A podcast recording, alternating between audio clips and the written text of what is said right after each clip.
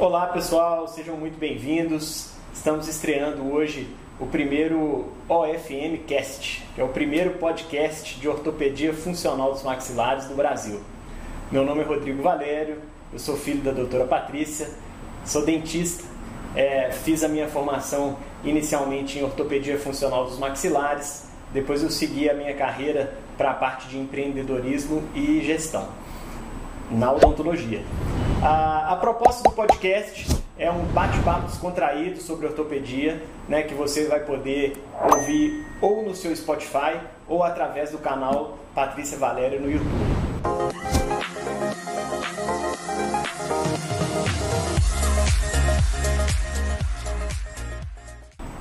Então, doutora, conta para nós como é que é essa novidade. É. Bom, antes de mais nada, para quem não me conhece, né, eu gostaria de me apresentar. Eu sou a doutora Patrícia Valéria, a mãe do Rodrigo, e eu sou uma apaixonada pela ortopedia funcional dos maxilares, sempre fui, e dedico a minha vida à fundamentação científica da ortopedia funcional dos maxilares há algum tempo.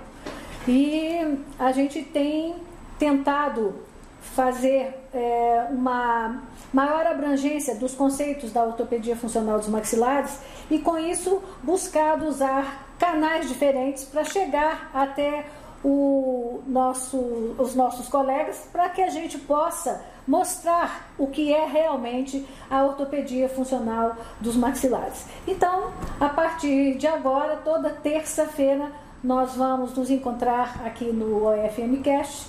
Não, desculpa, falei errado. Na terça-feira, nós vamos ter os toques funcionais, que, que são alguns, é, algumas dicas que nós vamos estar postando também no nosso canal do YouTube. E nas quintas-feiras, eu e Rodrigo estaremos aqui discutindo algumas questões específicas no OFM Cast, ok? E para a gente seguir, eu proponho que a gente estabeleça uma sequência de temas relacionados com o crescimento e desenvolvimento. E a minha ideia era que a gente começasse pela mordida aberta. Vamos lá. Tá? É, então, inicialmente, eu acho que era legal primeiro explicar para todo mundo o que, que é OFM, Ortopedia Funcional dos Maxilares. Aham, ok. Então, a ortopedia funcional dos maxilares é uma especialidade da odontologia mas é, é uma forma terapêutica que busca é, promover os estímulos adequados para o crescimento e desenvolvimento e, e, e remover os estímulos inadequados que por acaso estejam acontecendo para que o indivíduo cresça com sua potencialidade. E também pode ser usada em pacientes adultos, isso pode ser um tema para outros podcasts mais para frente, né? é, porque também ela pode ser usada para adultos, restabelecendo a função do sistema estomatognático. Bacana. Então vamos começar a conversar um pouquinho sobre a mordida aberta. Ok. Né? O que, que seria a mordida aberta? Né? Explica um pouquinho para o pessoal aí como que a gente é, identifica a mordida aberta. Uhum. A gente pode dizer que a mordida aberta é uma ausência de contato entre a maxila e a mandíbula, ok? Então eu gostaria de não focar é, diretamente em dente, mas vamos focar em contato da maxila e da mandíbula.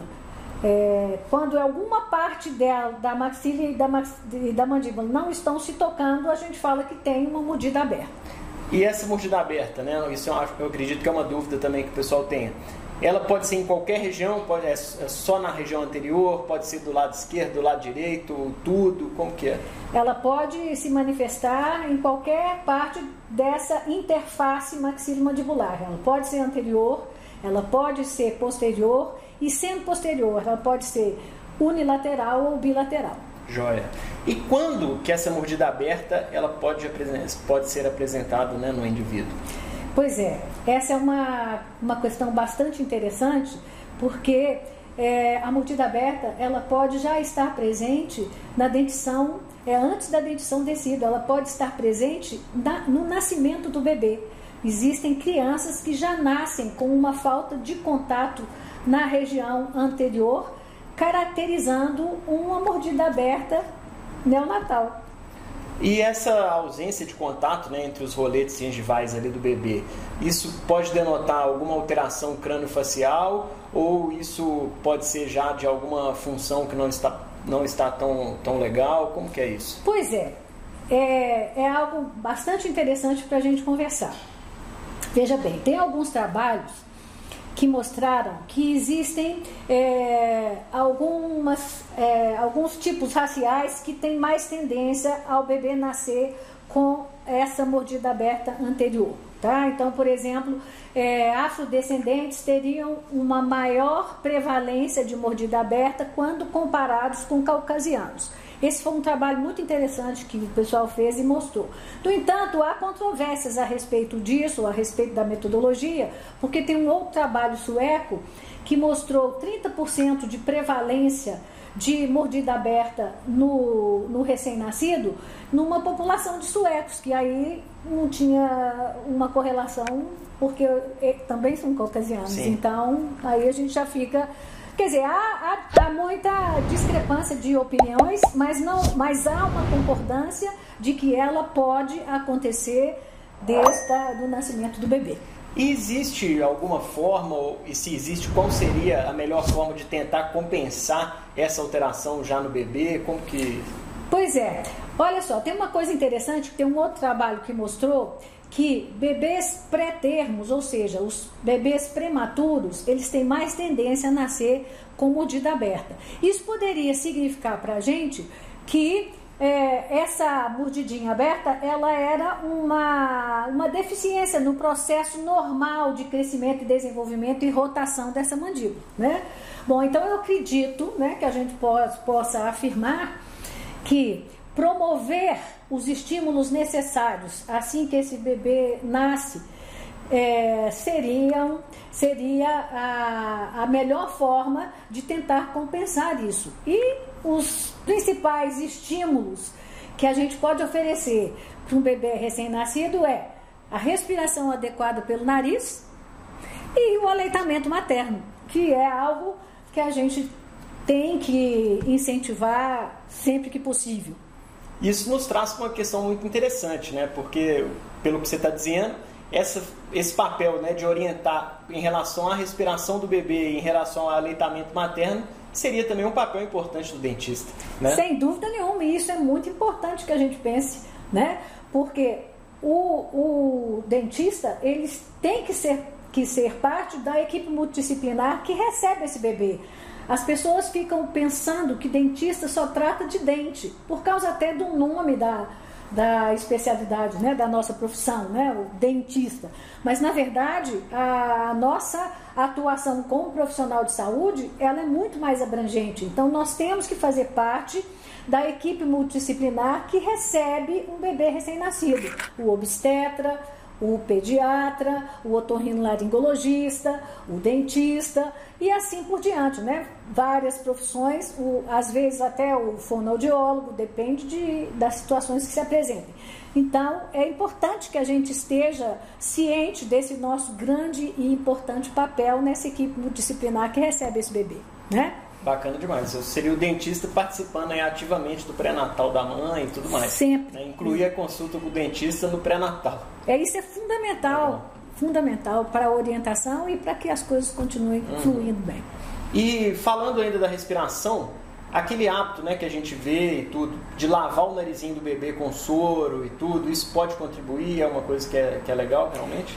É, muitos colegas é, pediatras, principalmente pediatras neonatais e odontopediatras neonatais, é, preconizam isso e é muito relevante, né? Por quê? E quando o bebê ele está é, sendo amamentado ao peito e a gente tem até uma uma revisão sistemática é, junto com a professora é, Lívia Zima lá do da Universidade Federal de Minas Gerais, nós fizemos uma revisão sistemática onde a gente mostrou isso, que esse, que esse fator do aleitamento materno ele é muito importante no, nessa, no amadurecimento imunológico. Então essa criança ela tende a ter menos alergias e tudo. No entanto, a, a, a limpeza do narizinho ela é muito importante para que o aleitamento materno é, atinja a plenitude de geração do estímulo adequado.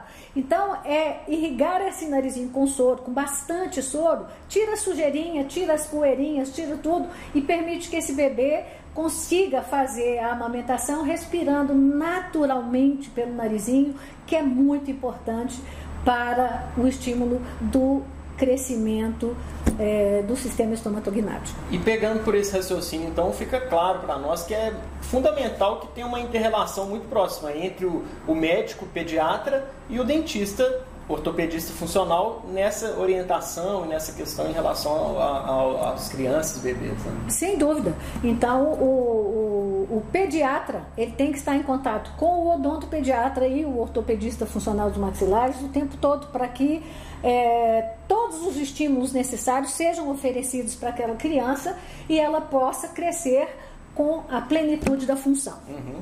E falando um pouquinho de ciência, eu sei que você é apaixonado pela ciência e tudo mais, o que, que a ciência, né, o que, que a literatura tem a nos dizer sobre essa questão?